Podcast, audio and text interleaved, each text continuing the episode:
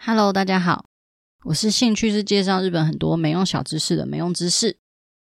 今天是三月三十一号，我在想到底要介绍什么的时候，就刚好有想到，距今五十三年前的今天，日本有一起幼儿诱拐杀人事件，叫做吉斩诱拐杀人事件。不知道大家对这类型的话题会不会有点想听？我平时是还蛮爱看一些就是事件类的东西，像是未解决悬案啊等等。所以如果有兴趣的人，今天我们就来说一下这起事件好了。这起事件虽然最后有逮到犯人，但是人质没有成功的被救出来。那为了可以让之后可以快速又妥善的对应类似的绑票案件，日本就在搜查一课特殊犯搜查科设立了日本第一个诱拐搜查专门部队。也有在刑法里面增加赎金目的的诱拐的条款。最重要的是，他这件案子呢，他也促成了日本首次的新闻报道自律规范，去防止因为新闻媒体的报道刺激嫌犯这样子。吉斩诱拐杀人事件是发生在一九六三年的三月三十一号，当天大概是下午四点半到五点四十分之间，在东京台东区鹿谷町，有一位建筑业者的长男，他叫做春月吉展，他当时四岁。在自家附近的台东区立鹿谷南公园行踪不明。吉展的爸妈那时候以为吉展他只是迷路，所以他就向警方报案。当时也是以失踪而不是诱拐的方向去处理。当时的新闻媒体呢，也是以失踪来做报道。隔天，也就是四月一号，警察就在附近询问目击者的证词，就有人说他有看到吉展小朋友在跟一个年约三十几岁的男子对话。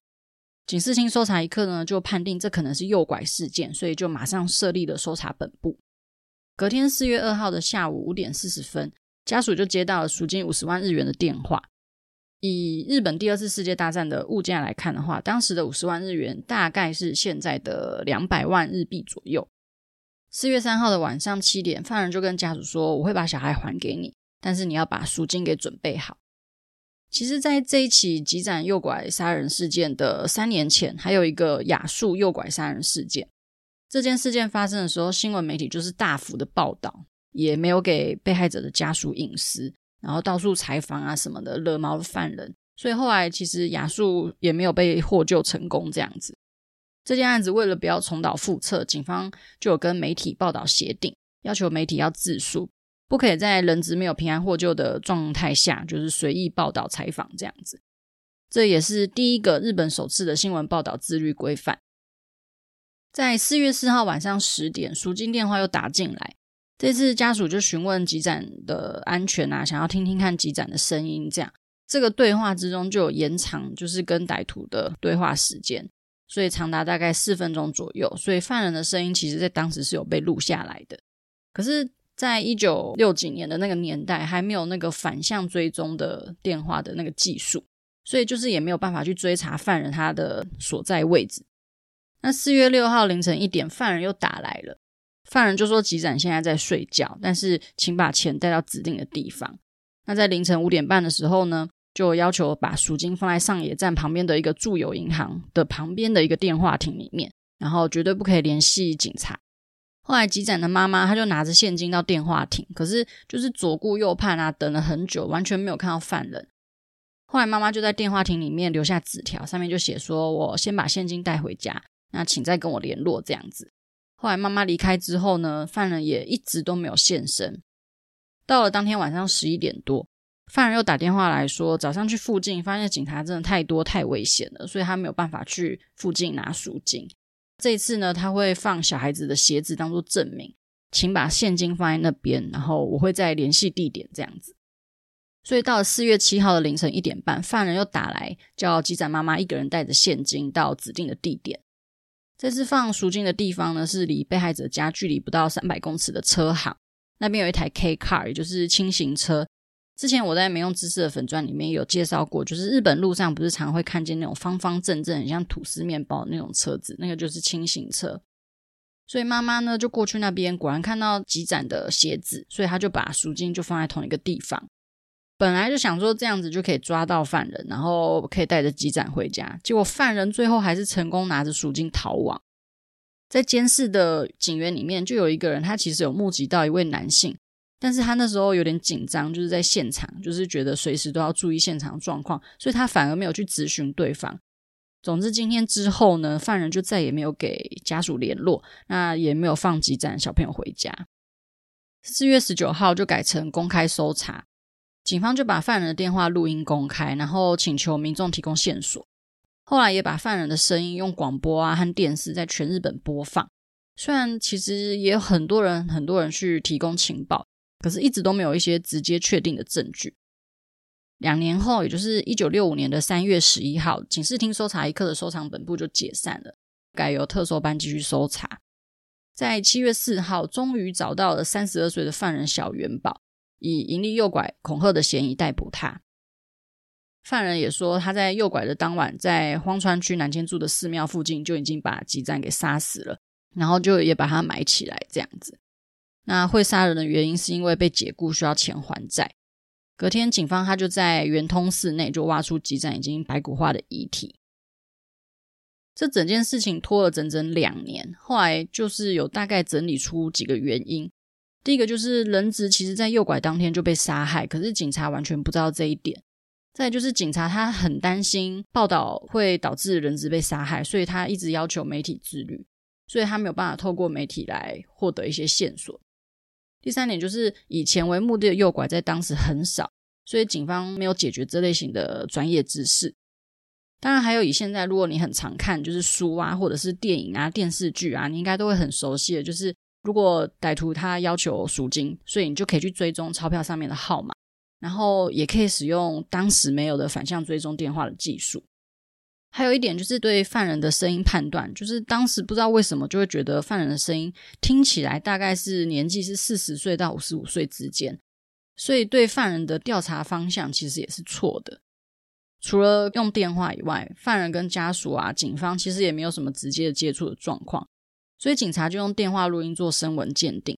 不过以当时的技术来讲，也没出现什么太大成果。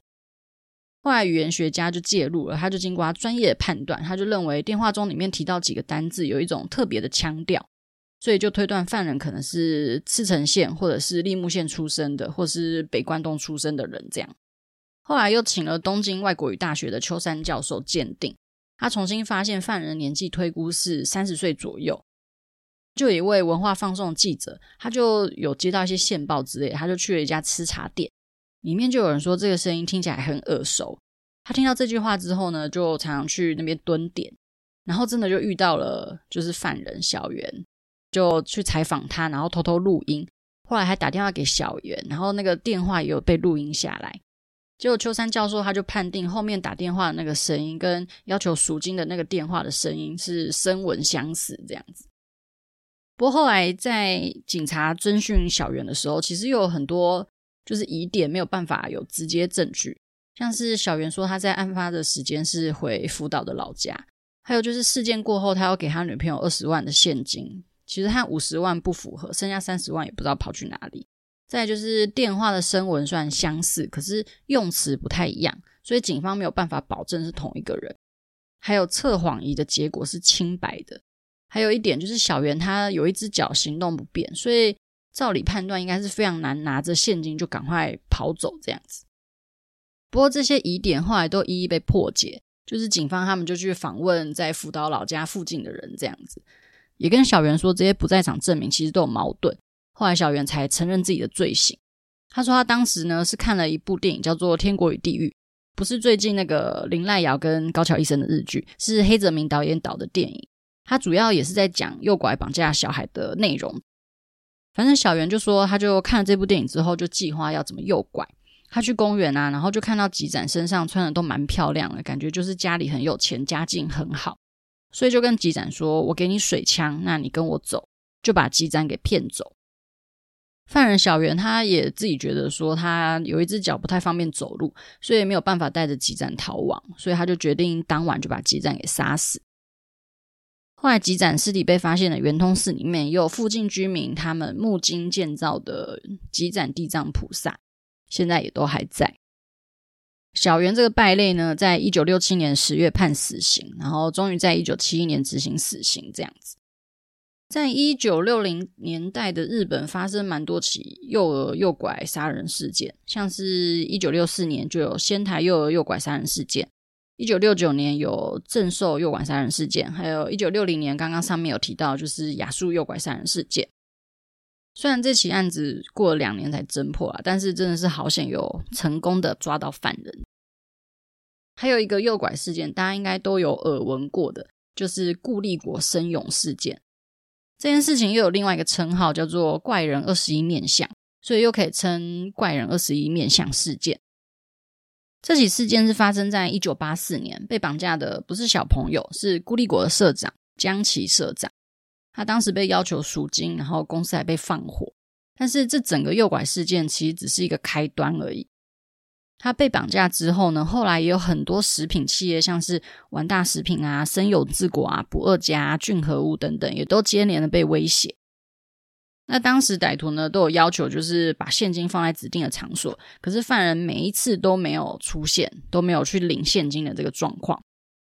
隔年的一九八四年呢，犯人就开始在店面里面放，就是大家如果有看过《名侦探柯南》，就会很熟悉的那个有杏仁味的氰化物。他就把这个氰化物放在小点心里面，然后上面还有附纸条，就说这个有剧毒，吃了就会死掉之类的这种提示的小纸条。